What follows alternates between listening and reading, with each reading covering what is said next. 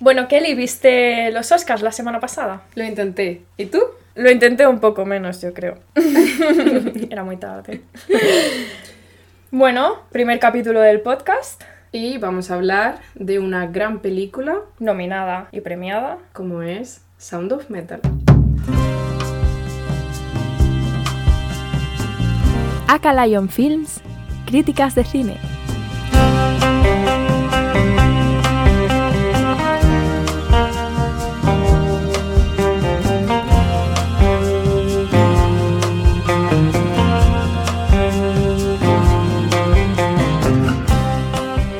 Bienvenidos una vez más al canal, Aka Lion Films, y hoy presentamos la película Sound of Metal. Primeramente tenemos que advertir de que este es un contenido detallado, así que... Spoiler alert. Sí, como dijimos ya en nuestra presentación, en caso de que no lo hayas escuchado, nuestros análisis van a contener spoilers porque queremos llegar un poco a lo que son los detalles.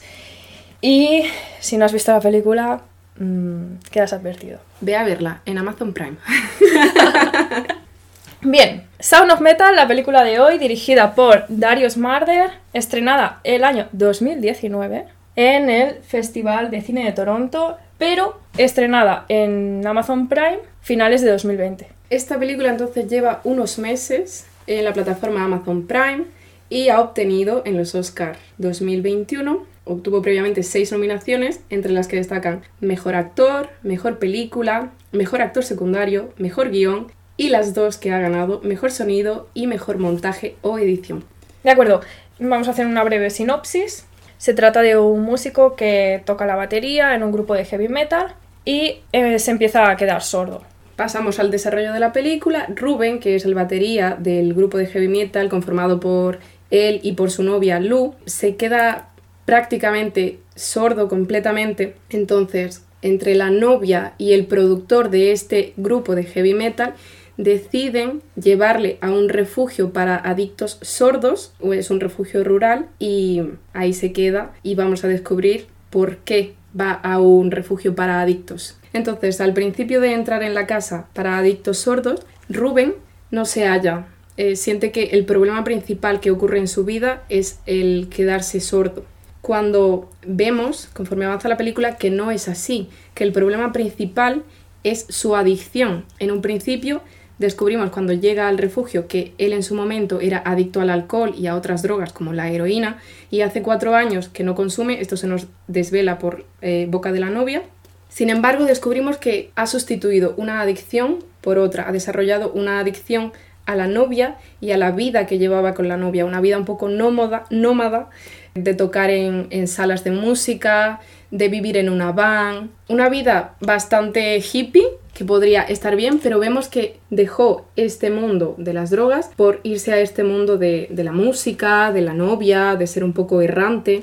Y también descubrimos que poco a poco se va adaptando no llega a aceptar la sordera nunca, no lo llega a ver como parte de su vida, pero se va adaptando al refugio, va participando un poco más en todas las tareas, en las labores, va siendo una inspiración para los niños que hay allí y se integra un poco más.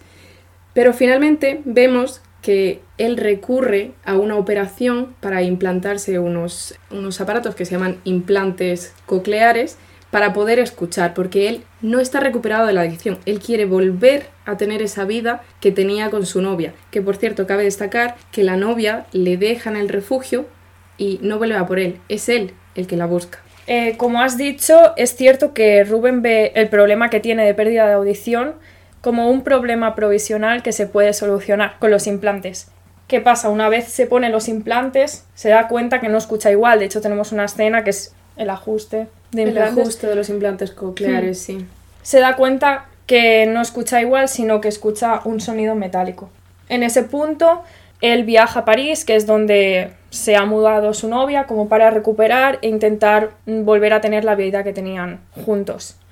Se encuentra una chica totalmente diferente, que ha seguido su camino, que tiene un estilo de vida, de vida totalmente diferente en el que él no encaja. Y ese es el símbolo que nos muestra que su vida no, no puede volver a lo que era antes, sino que debe adaptarse a su nueva, normalidad, a su nuevo estado y que él no encaja en el mundo donde está ella. Eso justamente queda representado con el sonido estridente de los implantes que nos hace ver que él nunca va a ser capaz de escuchar la realidad como la escuchaba antes, sino que pues va a escuchar el sonido metálico de los implantes. Y al final la película también le pone en un punto en el que, tiene que él tiene que decidir sobre su vida. Tiene que decidir si quiere vivir de esa forma, enganchado, adicto a algo que no puede tener, porque ya no puede volver a antes, ya se han implantado los, los implantes y no escucha bien, escucha de forma estridente. Entonces ahora tiene que decidir si sigue con ese camino o si lo acepta simplemente. Exacto. Escucha de forma estridente y distorsionada y al final lo que decide es apagar los implantes y vivir con su nueva normalidad podríamos resumir el final como una frase que pronuncia Joe, que la sordera no es una discapacidad, simplemente vive con ello y ya está, esta es su nueva vida. Lo cual nos lleva a nuestro segundo punto, que es el significado del título, Sound of Metal, el sonido del metal.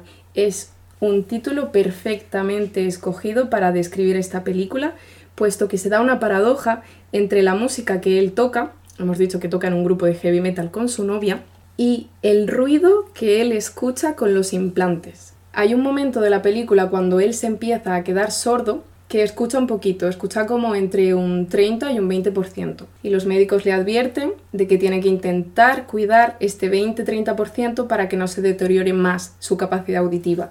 A lo que él evidentemente no hace caso y esa misma noche se va a tocar con el grupo de heavy metal, lo que desencadena en que se quede completamente sordo y no escucha nada. Entonces tenemos un, punto entre los 20-30 primeros minutos de la película y entre el final de la película en, en, los que el sonido, como ahora veremos más detalladamente, es lineal con algunas disrupciones, pero mayormente lineal. Y al final llegamos a escuchar con estos implantes un sonido muy metálico que nos lleva al final al significado del título, a ver esta profundidad Bien, en cuanto al guion, mi opinión, creo que es una película que está medida al milímetro. O sea, a poco que te pongas a, pensar, todo concuerda, esto con aquello. O sea, en ese sentido, creo que está muy bien hecha. Eh, como hemos dicho en cuanto al guion, no me parece un super drama. Eh, creo que enfoca la pérdida total de audición desde un punto de vista muy diferente, en el cual no se le considera una discapacidad. Exacto, precisamente una de las nominaciones que recibió esta película fue a Mejor Guión Original y sentimos que no ha sabido la película aprovechar realmente el guion, pero era bueno, sinceramente era bueno. Y yo aquí debo remarcar una opinión personal que es la relación entre las adicciones. Vuelvo a lo que he dicho antes. Primero era Rubén, era adicto al alcohol y a las drogas, y en segundo lugar cambió este alcohol y estas drogas por la novia y por la vida que llevaba. Sí, está claro que la, la relación adicción a las drogas es un símil a lo que es su vida de músico y con la novia. Al final también incluso podríamos decir que esa casa en la que se encuentra para rehabilitarse de sus adicciones le ayuda un poco a rehabilitarse de esa adicción con ella, ¿no? Sí, exacto. Al final vemos que el problema no es al qué es adicto, porque puede ser adicto a, a, una cosa como es las drogas, que no está tan bien visto en la sociedad, como ser adicto a una relación con la novia, que ahora que lo vemos desde fuera, resulta ser una relación bastante tóxica. Y a la relación que tiene también con la música, resultan ser relaciones tóxicas. Quería decir una cosa. Creo que hay una frase clave del personaje de Joe, que luego entraremos en más detalle, que le dice a Rubén. Joe, em, el director de esta casa rural para recuperación o rehab de, de, sordos, le dice en un momento dado que no hay que arreglar nada en cuanto a los oídos, porque no es una discapacidad la sordera, sino que hay que arreglar lo que hay dentro de la mente. Encontramos también que el personaje de Joe es un poco, sirve un poco de guía espiritual para para Rubén en este sentido. Ya veremos si lo consigue o no lo consigue, pero intenta un poco fungir como es. Vale. Vamos a hablar de actuación entonces. Entonces, pasamos a nuestro tercer punto que son las actuaciones. Tenemos tres personajes importantes. Vamos a mencionar cuatro en nuestra crítica, pero los tres primeros, Rubén, Lou y Joe, son los importantes. Rubén es el protagonista, interpretado por Rich Ahmed, primer personaje, primera persona musulmana en ser nominada a mejor actor en los premios Oscar. Lamentablemente no lo consiguió, sin embargo, vemos que es un personaje circular, que Ahmed consigue interpretarlo de manera de esa manera que nos gusta al público, que nos gusta ver que tiene un inicio como cualquiera de nosotros tendría, tiene una vida con sus más y sus menos. De pronto tiene que enfrentarse a un problema nuevo que le deviene sin saber de dónde, cae a lo más profundo de un abismo arrastrando a la gente que tiene alrededor o a sí mismo y sigue un proceso circular hasta llegar a una moraleja, que es lo que nos encanta en las películas, tener una moraleja y que nuestro protagonista principal tenga un aprendizaje, tenga como algo bueno que al final deja ese regustillo en la película de decir, oh, he aprendido algo con esta película. Hoy he aprendido algo. Ser mejor persona, check. ¿Qué más tenemos? Yo tengo que destacar que yo he visto a este actor desenvolverse en otro papel en una película llamada Nightcrawler eh, del año 2014, estrenada también en el Festival Internacional de Cine de Toronto, actuando también como actor de, de, soporte del actor principal. Y debo decir que interpretaba más o menos el mismo papel de un adicto a drogas que al final de una manera u otra consigue ir saliendo, consigue un trabajo y actúa más o menos de la misma forma. Por eso siento que desde el año 2014 hasta el año 2019 que se estrena esta película, hay una mejoría porque se ve, sin embargo no es tan exponencial como para ser digna del Oscar, como ya hemos visto que no ha sido galardonado con este premio. No llegamos a conectar completamente con este actor, sin embargo lo hace bien, lo hace en la línea de la película. En cuanto al personaje de Lu, yo personalmente debo decir que Lu, en este caso interpretado por Olivia Cook, lo hace bien si su intención es que no nos caiga bien, ¿sabes? No, realmente es precisamente la actuación en la que se ve más claramente que se trata de una situación, o sea, se quiere dar un realismo a la situación. En cualquier caso, se puede dar que la pareja de alguien no responda de una forma correcta, apropiada, a la altura del problema que se está presentando. Y creemos que esa es la sensación, no, esa es la sensación un poco que nos da de lo que está pasando. Al final, ella no sabe muy bien eh, cómo ayudarle intenta ponerlo o meterlo en la casa esta. Pero luego lo que vemos es que ella sigue con su vida, se va a Europa. Y aquí me gustaría a mí puntualizar una cosa, y es que la actriz sabe manifestar muy bien esta personalidad que tiene Lu un poco perdida en la vida, porque cuando le pasa esto a su novio ni siquiera sabe cómo actuar.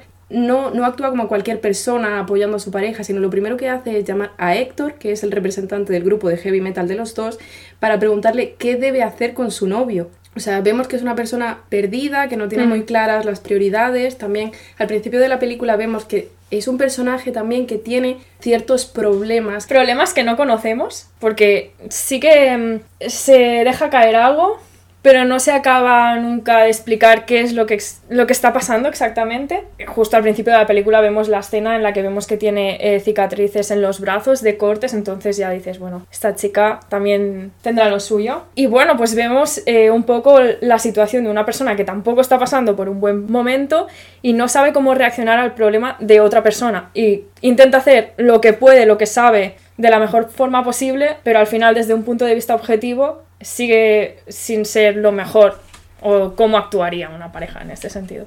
Al final de la película se nos da un poco un matiz de cuál era el problema de Lu principalmente y creemos adivinar que fue el suicidio de su madre lo que desencadenó en ella un proceso interno de búsqueda de sí misma, de autodestrucción, de buscar a alguien para que la proteja, para que cuide de ella, algo que a lo mejor no tuvo con esta madre y por eso no sabe cómo actuar cuando vemos este gran problema con Rubén, no el de la sordera, sino el de un enfado consigo mismo, una, un no saber qué hacer en la vida, puesto que los dos son músicos y esto afecta a su profesión. Entonces sí, no, no vemos ese apoyo que cabría esperar, por lo que consideramos que la actriz en este punto lo ha hecho bastante bien, porque no sabe transmitir eso de, mira, no nos caes bien, no estás actuando como cabría esperar de ti. Un poco igual la diferencia entre el personaje de Rubén y el personaje de Lu sería que Rubén, el estilo de vida que está llevando es todo para él. O sea, esa es su vida. Su vida es ser músico, estar con su novia y ir para arriba para abajo con la caravana, haciendo tours y tocando la batería. Con la va muy bonita y muy hippie. Sí.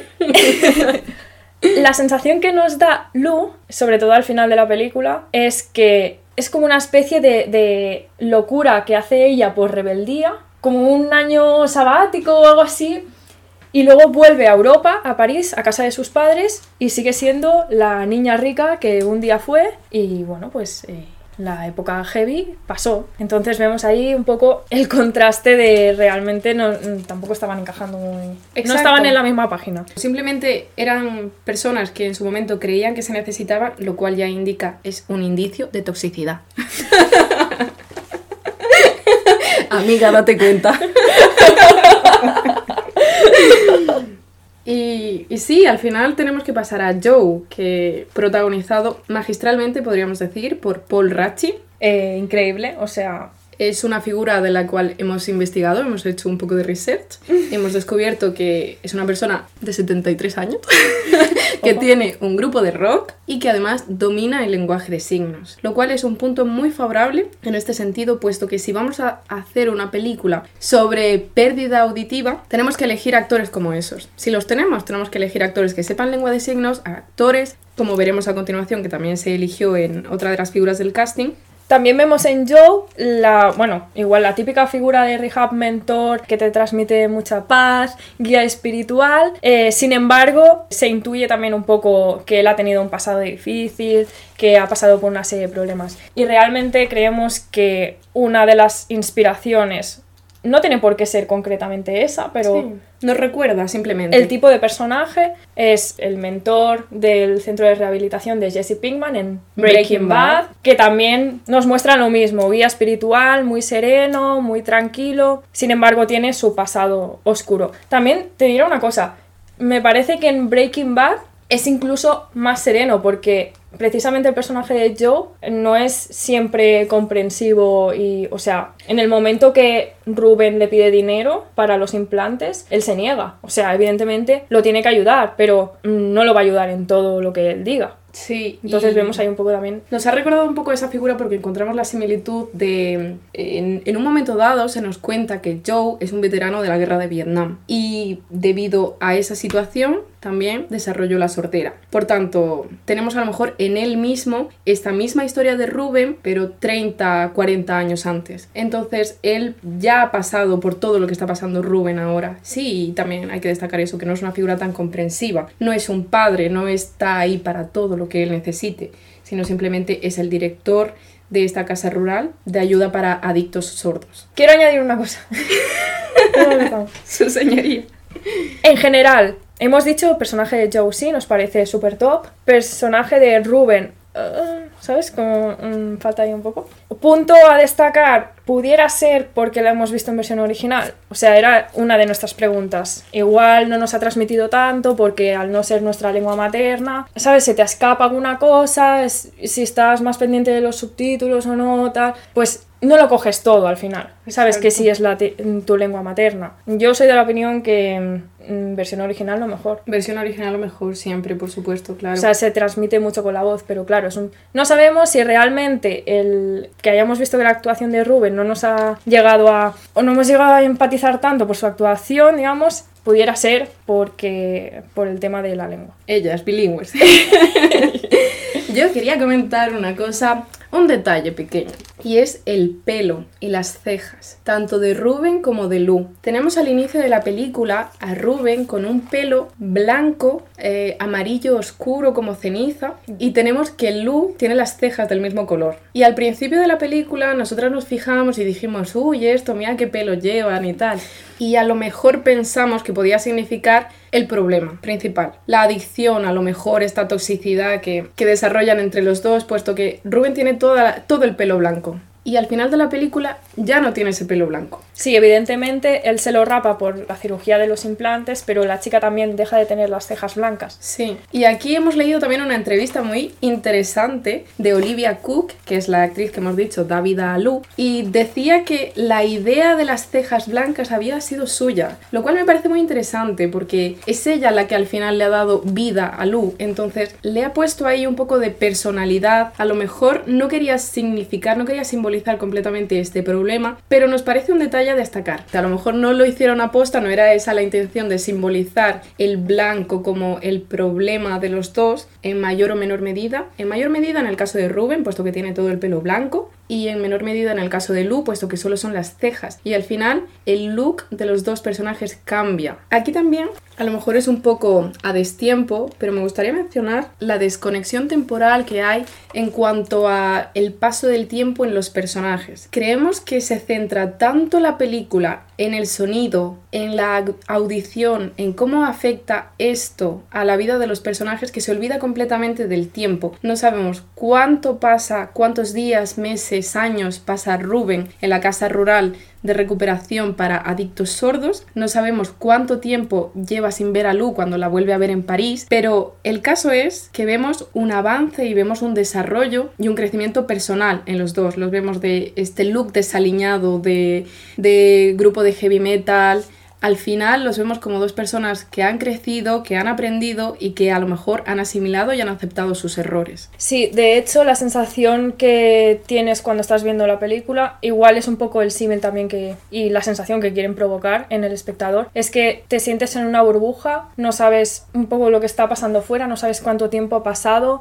simplemente estás allí en la casa y pasa el tiempo, sobre todo en la sala donde tiene que escribir. Sí. Hay una sala en la cual tiene que escribir todos los días y pasa horas y horas y no sabemos realmente cuánto tiempo está pasando. Y aquí hay que indicar que el punto de conexión con la realidad y con el mundo es únicamente el sonido. No tenemos tiempo, no tenemos nada más, solo tenemos sonido. También cabe destacar que el único punto, digamos que la burbuja esta representa la casa de, de, rehabilitación y el único punto de conexión con el exterior que tiene Rubén es el ordenador que varias veces, el cual, o sea, él no puede usar el ordenador, pero a escondidas lo usa para leer si su novia le ha mandado emails, para ver un poco lo que está haciendo y es como su único punto de conexión con el exterior.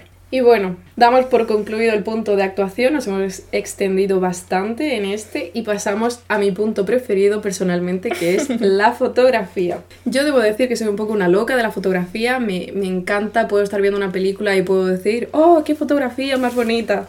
Tenemos que decir que esta película no ha estado nominada al Oscar a Mejor Fotografía y entendemos el por qué. Tiene unos planos muy bonitos, abiertos, cerrados, la luz contrasta perfectamente, sin embargo está desconectada de lo que está tratando la película en ese momento. Tenemos que decir que los cambios de planos son muy quietos, se puede apreciar la fotografía de una forma más detenida. Esto es lo que la hace la fotografía digna de mención, la música o el sonido de fondo también cambia respecto al tema general de la película con estos, con estos cambios de plano. Se adecúan un poco más a esa tranquilidad que quiere transmitir, de ahora mismo no está pasando nada, mostramos solo un poco de lo que es la vida en esta casa rural, un poco de lo que es la llegada de Rubén a París, un poco de lo que es la vida con la van y nos lo llega a transmitir y los colores también nos lo transmiten. También cabe destacar el contraste que hay, como ya lo hemos mencionado antes, entre las sombras, entre los colores metálicos, apagados que vemos cuando llevan esta vida de, de tocar, de esta vida de trasnochar y cuando deciden ponerse en manos de profesionales, de pronto la escena se ilumina.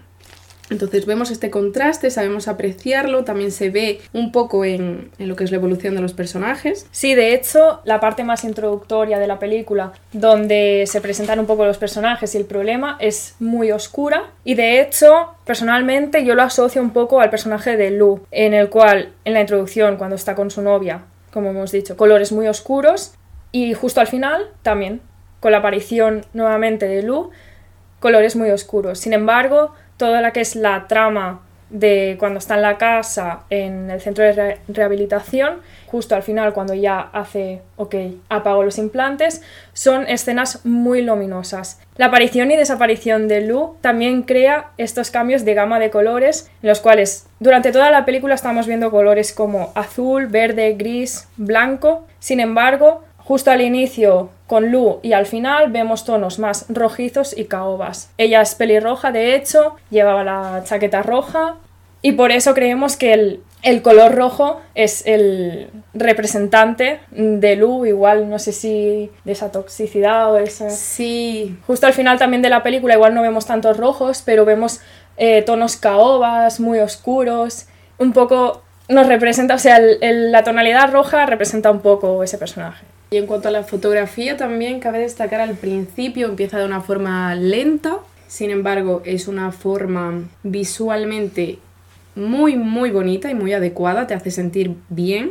Y hay un punto que nos llamó bastante la atención cuando empezamos a ver la película y es que a pesar de esta vida nocturna, salvaje, nómada que llevan, tocando por aquí, tocando por allá, firmas de discos, firmas de, de camisetas, a diferencia de lo que cabría esperar durante su vida diurna, son personas muy sanas, personas muy tranquilas, personas que duermen, descansan lo que tienen que descansar y luego se hacen su batidito de alfalfa.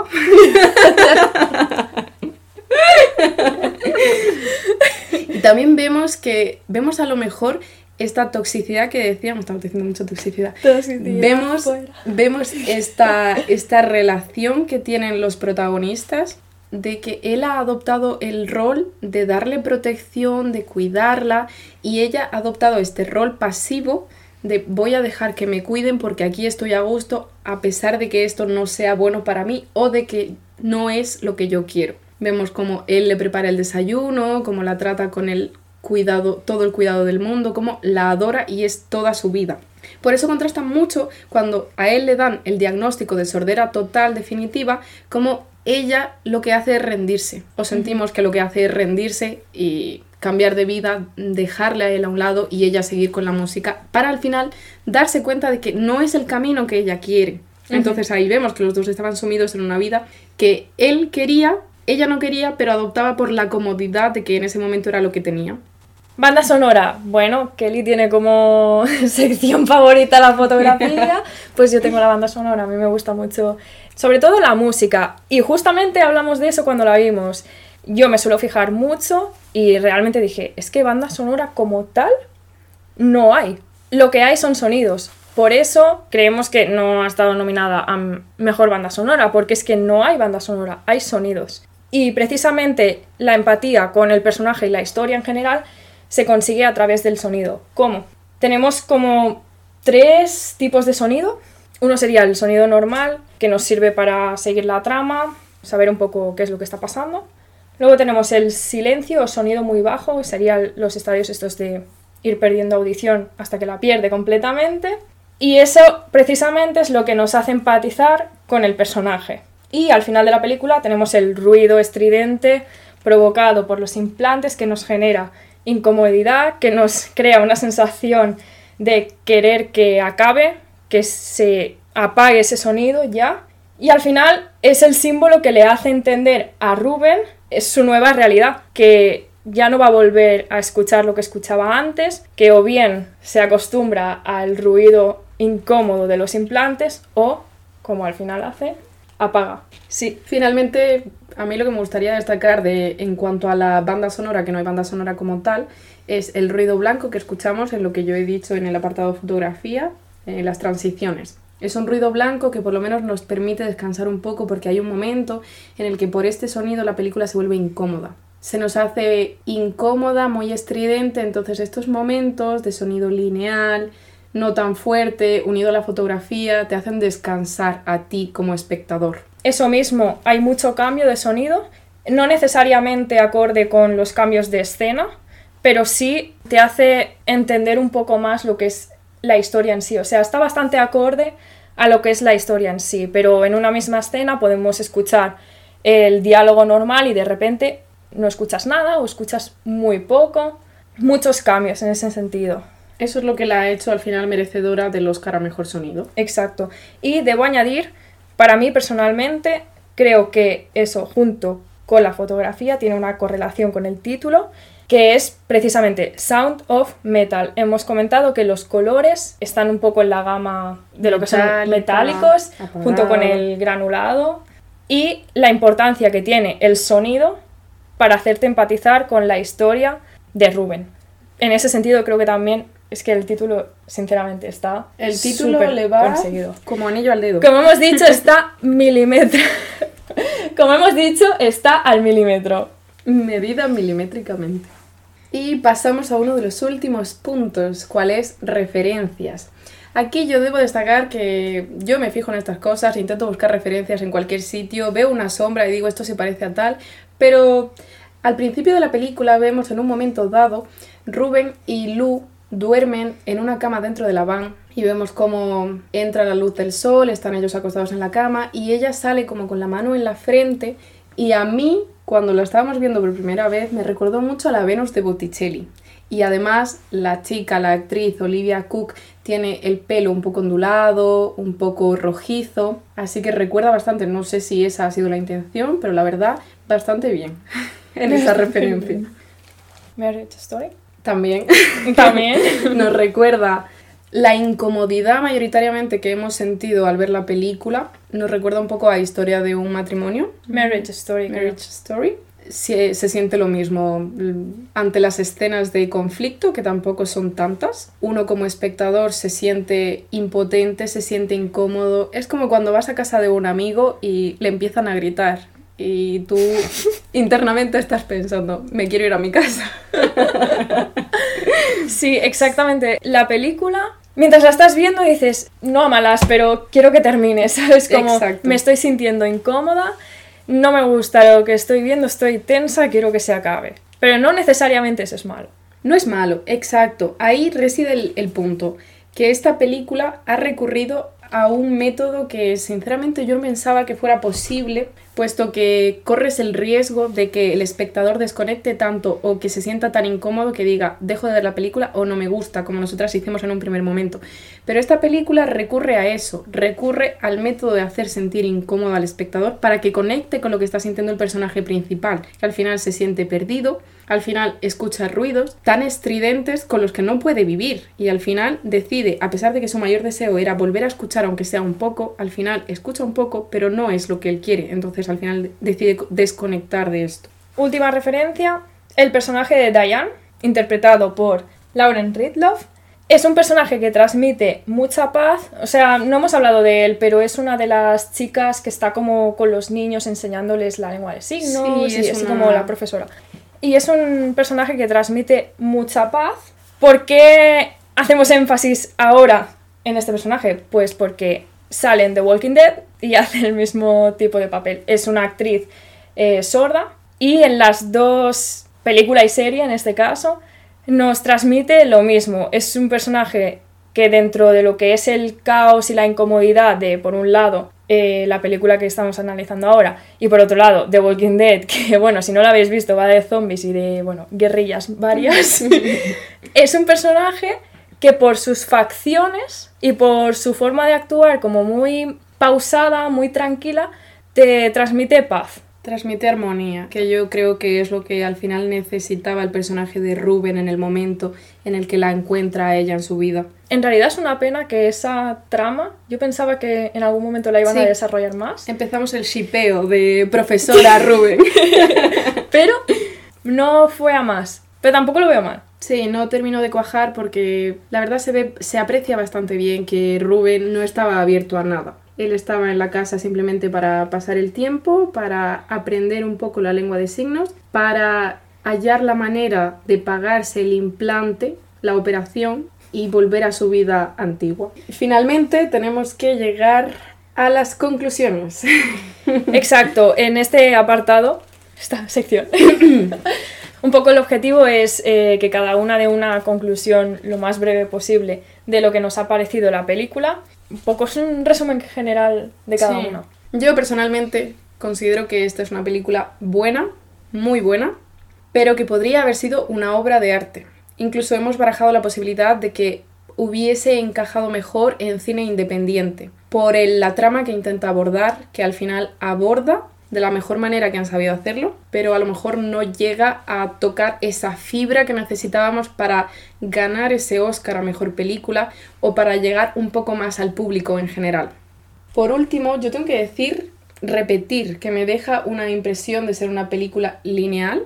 Está muy bien pensada y ejecutada. Es innovadora al recurrir a este método de incomodar al espectador. Sin embargo, del 100% que podía haber dado, siento que está en el 80%, lo cual está bien en general porque sigue la temática completa de la película. no hay ningún despunte ni actoral, ni, ni en cuanto a la fotografía, ni en cuanto a la banda sonora. No hay ningún despunte. Es siempre la misma temática, la misma línea y al final eso es lo que la convierte en una buena película digna de ver. Exacto, para mí personalmente es una película, como hemos dicho, crea incomodidad. Creo que por eso al principio no nos gustó, porque mm, no estábamos cómodas y estábamos como, quiero que termine ya la película y de hecho dura una hora y media, no es para nada larga, pero es esa incomodidad de, no quiero estar aquí, no quiero vivir esto, no quiero escuchar esto sobre todo. Pero al pasar el tiempo, sí que es verdad que nos ha dejado una sensación como extraña, pero no necesariamente, o sea, no es una sensación buena, como hemos dicho, incomodidad, pero no necesariamente hace que la película sea mala. De hecho, todo lo contrario, creo yo. Es una película muy interesante, no esperas igual las reacciones, o sea, son reacciones realistas, pero normalmente cuando uno ve una película, más o menos se espera algo, ¿sabes? Como Igual yo esto en, en la vida real no lo haría así, pero de una película me espero un poco que vaya por este camino. Y eso es también un punto que me gusta mucho. Lo que hemos dicho antes, la pérdida de audición completa, se trata desde un punto de vista diferente en el cual no se le considera una discapacidad, punto a favor también.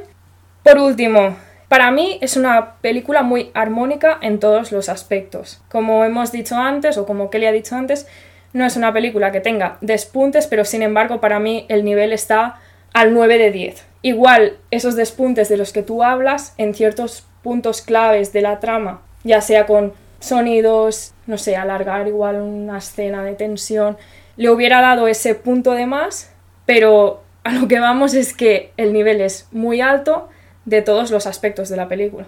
Sí, yo simplemente en este punto quería indicar que si hubiese habido un pico actoral un poco más destacado del protagonista, de Rich Ahmed en este caso, en cuanto al enterarse de su sordera completa, ese enfado que podría sentir, no por ser sordo, porque lo, queremos repetir, lo queremos dejar bien claro, comprendemos, no es una discapacidad, sin embargo, es un cambio en su vida muy fuerte. No es lo mismo, además, para una persona que sea, por ejemplo, programadora y trabaje desde su casa, quedarse sordo sería un trauma, por supuesto, pero no es lo mismo que necesitarlo para tu profesión, que en este caso es ser músico.